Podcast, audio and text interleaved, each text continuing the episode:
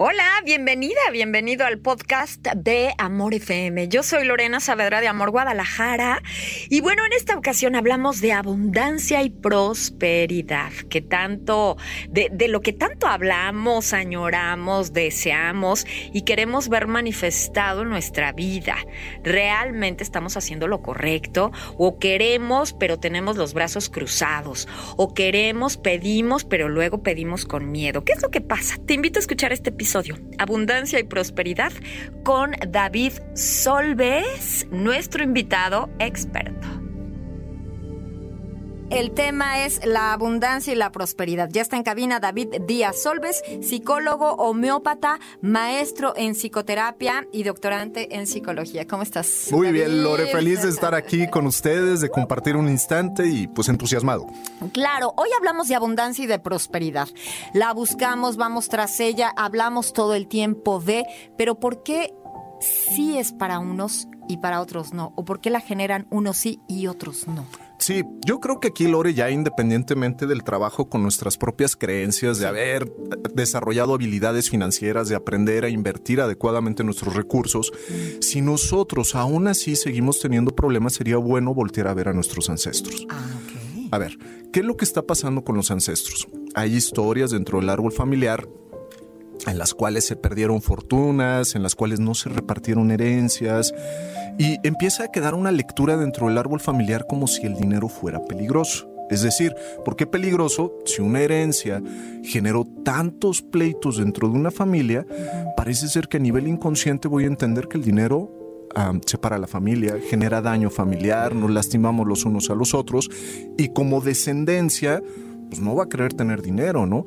U otro conflicto que nos podemos llegar a topar son estas historias de nuestros ancestros que vivieron muchísimas carencias. Entonces, está esta historia que vivieron muchas carencias y nosotros vueltos locos con la tarjeta de crédito comprando cosas que ni siquiera necesitamos y a veces parece que se las estamos comprando a los ancestros. Ah. Es decir, les estamos comprando lo que ellos en algún momento no pudieron tener. U otras personas guardando sin invertir nada, si sean 5 pesos, 10 pesos, pero aquí guardaditos, porque es la misma memoria, ¿no? Hubo personas que no tuvieron arriba en nuestro sistema familiar y ahora yo trato de guardar para que no vuelva a suceder lo que pasó allá arriba, ¿no? Pero no me desarrollo, no, no saco mi potencial, porque la idea de tener dinero es que tú lo puedas mover, ¿no? Porque es una energía, que sepas elegir muy bien. Número uno, recibirlo y saber que la vida te da ese dinero para tu propio bien y tu propio bienestar y tomar este dinero como energía y expandirlo hacia los demás para también generar bienestar y prosperidad en los demás, ¿no? Cuando yo estoy en este equilibrio, pues parece ser que todo va fluyendo bien, pero también tenemos que aprender a tomar bien de la vida. Parece ser que estas historias de nuestros ancestros nos impiden a veces tomar bien de la vida o entramos en desequilibrio dando donde no necesitamos dar. Y es un punto interesante, ¿no? Abundancia es ser abundante en nuestra salud, es ser abundante en la economía, es ser abundante en nuestras relaciones, es decir, tener de mucho, ¿no? ¿Quién es finalmente quien nos lo entrega la vida, ¿no? La vida es la que nos hace llegar todas estas cosas hermosas todo el tiempo, ¿no? La vida nos sonríe, la vida nos da. Sin embargo, puede ser, y aquí en el transgeneracional o en el sistema familiar se revisa, ¿qué pasó con la relación de mamá? ¿Por qué? Porque mamá, de alguna manera, inconscientemente, podría llegar a implicarnos la vida.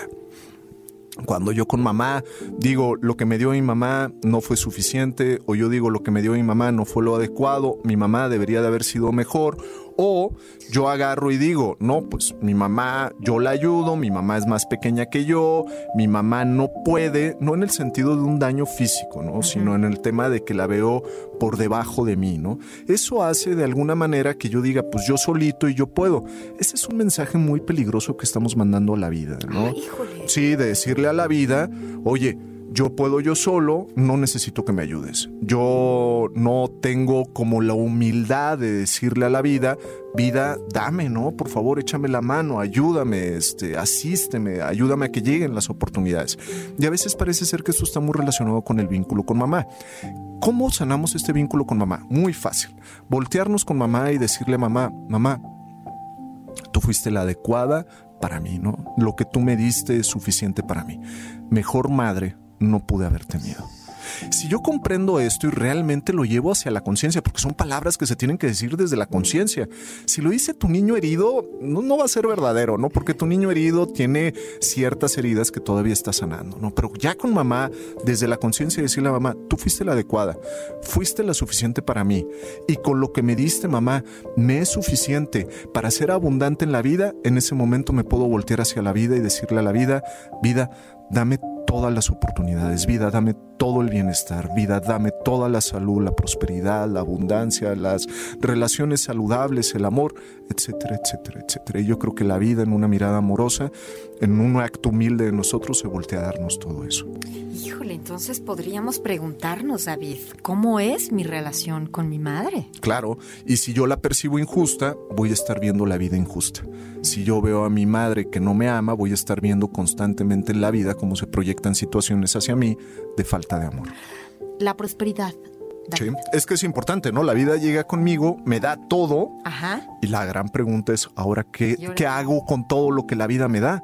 Pues la idea es que prospere, ¿no? Entonces yo pienso que todos los seres humanos estamos en este planeta para sacar nuestro propósito de vida, ¿no? Para expandir nuestra misión de, no sé, de, como le quieran llamar, de nuestra parte más profunda, ¿no? Entonces llegar a ser lo que venimos a hacer.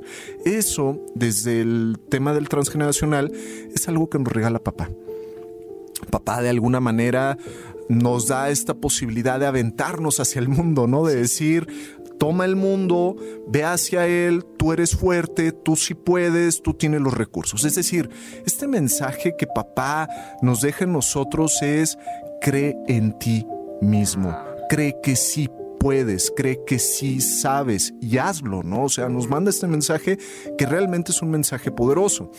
Para esto, una idea que nos propone el tema del sistema familiar es voltear hacia papá o la figura que fue papá y número uno, considerar o ver esta imagen de cómo mamá de alguna manera nos dice esta frase en nuestro corazón de que mejor papá no pude haberte dado, ¿no? Y creo que de alguna manera, como nos haya llegado nuestro padre, fue la mejor manera, ¿no? Si papá no estuvo, si papá fue carente, si papá no apareció, te dejo un comentario por ahí, una pregunta, ¿no? ¿Qué fue lo que te dio papá con lo que no te dio, ¿no? Y en esta pregunta de qué fue lo que papá te dio con lo que no te dio, finalmente sale lo que te dio.